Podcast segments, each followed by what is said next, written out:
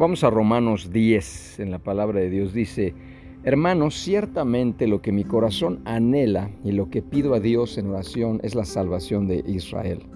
Me consta que ustedes tienen celo por Dios, pero su celo no se basa en el conocimiento, pues al ignorar la justicia de Dios y procurar establecer su propia justicia, no se sujetaron a la justicia de Dios, porque el cumplimiento de la ley es Cristo, para la justicia de todo aquel que cree. Moisés describe así a la justicia que se basa en la ley. Quien practique estas cosas vivirá por ellas. Pero la justicia que se basa en la fe dice así, no digas en tu corazón, ¿quién subirá al cielo? Es decir, para hacer que Cristo baje, o quién bajará al abismo, es decir, para hacer subir a Cristo de entre los muertos. Lo que dice es, la palabra está cerca de ti, en tu boca y en tu corazón. Esta es la palabra de fe que predicamos. Si confiesas con tu boca que Jesús es el Señor y crees en tu corazón que Dios lo levantó de los muertos, serás salvo. Porque con el corazón se cree para alcanzar la justicia, pero con la boca se confiesa para alcanzar la salvación. Pues la Escritura dice, todo aquel que cree en Él no será defraudado, porque no hay diferencia entre el que es judío y el que no lo es, pues el mismo que es el Señor de todos es rico para con todos los que lo invocan porque todo el que invoque el nombre del Señor será salvo. Ahora bien, ¿cómo invocarán a aquel en el cual no han creído? ¿Y cómo creerán en aquel de quien no han oído? ¿Y cómo oirán si no hay quienes predique? ¿Y cómo predicarán si no son enviados? Como está escrito, cuán hermosa es la llegada de los que anuncian la paz, de los que anuncian las buenas nuevas. Pero no todos obedecieron al Evangelio, pues Isaías dice, Señor, ¿quién ha creído a nuestro anuncio? Así que la fe proviene del oír y el oír proviene de la palabra de Dios. Pero yo pregunto, ¿en verdad no han oído? Por supuesto que sí. Por toda la tierra ha salido la voz de ellos y sus palabras han llegado hasta los confines de la tierra. Y vuelvo a preguntar, ¿en verdad Israel no ha comprendido esto? En primer lugar, Moisés dice, yo haré que ustedes sientan celos de un pueblo que no es pueblo, y haré que ustedes se enojen con un pueblo insensato. También Isaías dice resueltamente, los que no me buscaban me encontraron, me manifesté a los que no preguntaban por mí. Pero acerca de Israel dice, todo el día extendí mis manos a un pueblo rebelde y contestatario. A ver, súper interesante. Vamos a empezar a profundizar en esta sabiduría tremenda de la palabra de Dios. Para empezar, eh, creer, cuando habla de creer, en griego creer significa pisteuo, es la forma verbal de pistis, el verbo es pistis, fe, pistis significa fe, significa confiar en, tener fe en, estar plenamente convencido de reconocer, depender de alguien. Pisteo es más que creer en las doctrinas de la iglesia o en artículos de fe o en libros ajenos a la palabra de Dios. Expresa dependencia y confianza personal que deviene en obediencia. El vocablo implica sometimiento a la voluntad de Dios y una confesión positiva del señorío de Jesús en tu vida por completo. Entonces, continuar en la fe tal como empezamos a andar en ella. ¿Qué significa confesión de fe? Aquí está la lección más relevante sobre la importancia y el poder de la confesión de fe que se puede hallar en todas las escrituras. El principio de la fe se establece desde el comienzo mismo de nuestra vida en Cristo, exactamente igual a como la salvación, la obra justa de Dios en nuestro favor, se confirma por el creer del corazón y la pública confesión de nuestra fe así también su continua manifestación en nuestras vidas. La palabra confesar viene del griego homologueo. Tiene la connotación de una responsable declaración pública, ojo pública, por la cual se establece una relación legal mediante un contrato. Y contrato es kitel, ¿ok? En griego. Por nuestra parte, con nuestras palabras, contratamos la salvación que por su parte Dios ha proporcionado mediante la obra y el poder de Cristo. Y esto es un principio en la vida. Con este espíritu de fe salvadora, crezcamos en una fe activa, creyendo en el gran poder de Dios para suplir todas nuestras necesidades, proclamando con nuestros labios lo que nuestros corazones reciben y creen de las muchas promesas de su palabra. Aceptemos los contratos de Dios para toda nuestra necesidad, dotándolos con la confesión de nuestra creencia tal como cuando fuimos salvos, ¿ok? A ver, cuando habla de la justicia de Dios, ¿ok? Esto es, ¿qué es la justicia de Dios? Estar en paz con el Señor viene únicamente a través de la fe en Cristo. Listo. Es así de práctico. Algunos consideran que Cristo es el fin de la ley en el sentido de que Él constituye la meta y representa la consumación de esta. Sin embargo, la ley se refiere aquí, en esta carta de Pablo, al sistema de obtener la justificación por nuestros esfuerzos.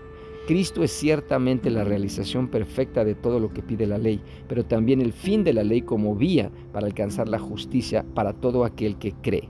De ahí que Pablo haga énfasis en la suficiencia de la fe para recibir la justicia de Dios, porque al llenar los requerimientos de la ley, Cristo satisfizo sus reclamos. Este versículo no significa que un cristiano deba ignorar las normas morales o los mandamientos de Dios. Pablo también asegura que la justicia que es por la fe no demanda mérito o esfuerzo humano alguno. Esto es importantísimo. No se trata de esfuerzos y de cumplir leyes y cumplir reglas. Cristo ya ha hecho lo necesario para nuestra salvación. La confesión oral declara, confirma y sella la creencia del corazón. El Evangelio tiene aplicación universal y demanda ser divulgado literalmente en todo el universo. Esto es importantísimo, esos versículos que fuertes son. La necesidad absoluta de un, mensaje, de un mensajero, la evangelización mundial. A ver, ¿qué significa esto? Pablo pregunta, ¿y cómo oirán sin haber quien les predique? Esto no significa que debemos entrar en el ministerio público para predicar el Evangelio. La palabra griega que se usa aquí para predicador significa uno que anuncia, proclama o publica. O sea, a cada creyente, esto es importantísimo para que lo apuntes, a cada creyente se le asigna un púlpito personal todos tenemos un púlpito personal, literalmente adentro de nosotros debe haber un púlpito, en el hogar, en la comunidad, la oficina o la escuela, desde donde mostrar y contar a otros acerca de las nuevas buenas del Evangelio y la forma en la que como Cristo ha transformado nuestras vidas. Pablo declara, soy deudor, y así alude acertadamente a su sentido de obligación. ¿Por qué? Él responde en Efesios 2, el hombre está muerto y necesita vida. El hombre va por un camino de destrucción y necesita liberación. El hombre vive sin esperanza y está en necesidad de Dios. Está, separado de Dios y necesita de Cristo. Jesús constituye la evidencia de la necesidad del hombre. Este se haya perdido y necesita ser encontrado. La respuesta está aquí. Alguien necesita ser enviado a predicar, de modo que la gente pueda oír y creer. No hay otro camino. Esa es la fórmula. Todos los que hemos llegado a Cristo, alguien nos ha hablado, alguien ha tenido el valor, la resolución de hablarnos directamente para tener un encuentro cara a cara con nuestro maravilloso Señor. Israel no puede invocar ignorancia sobre el Evangelio, ni que Dios haya sido injusto con él. Como normalmente operan las cosas de Dios, la gente no llega a la fe a menos que lea la Biblia o alguien lea la Biblia directamente, no a través de personas o de otros libros, que lea directamente la Biblia o alguien le hable del mensaje del Evangelio que ella contiene. Según la palabra de Dios, el Espíritu Santo usualmente despierta una respuesta de fe dentro de nosotros. Y es la confiabilidad de esta, de esta, palabra en la que hacemos descansar nuestra fe. Las palabras de la Escritura son palabras de vida eterna. Esta es la razón por la que es absolutamente necesario predicar el Evangelio. Impresionante este capítulo. Vamos a orar para el nombre de Jesús. Te damos gracias, de verdad. Gracias, gracias, precioso Señor. Y hoy, hoy, a través de este estudio de Romanos, queremos hacer un compromiso contigo, Señor. Tienes toda la razón cuando dices que cómo van a creer si nadie les anuncia, si nadie les predica, si nadie les habla las nuevas, las buenas nuevas. Por eso hoy, hoy, nosotros rechazamos y dejamos ya fuera de nuestra mente, rompemos ese paradigma, sacamos esa mentira de nuestra mente de que nosotros no somos evangelistas. Una cosa es el oficio evangelista y otra cosa es la, obligación que tú mismo, Jesucristo, nos diste, que nos enviaste a anunciar las buenas nuevas y a establecer el reino de Dios a todos los confines de la tierra. Y es muy claro esto, a partir de este momento nos comprometemos contigo, Dios a que empezaremos con nuestra primera iglesia, que es nuestra familia, con nuestro trabajo, con nuestra, nuestra comunidad, nuestro barrio, nuestro país, nuestro estado, nuestra región entera. Tú decidirás hasta dónde llegamos, Señor.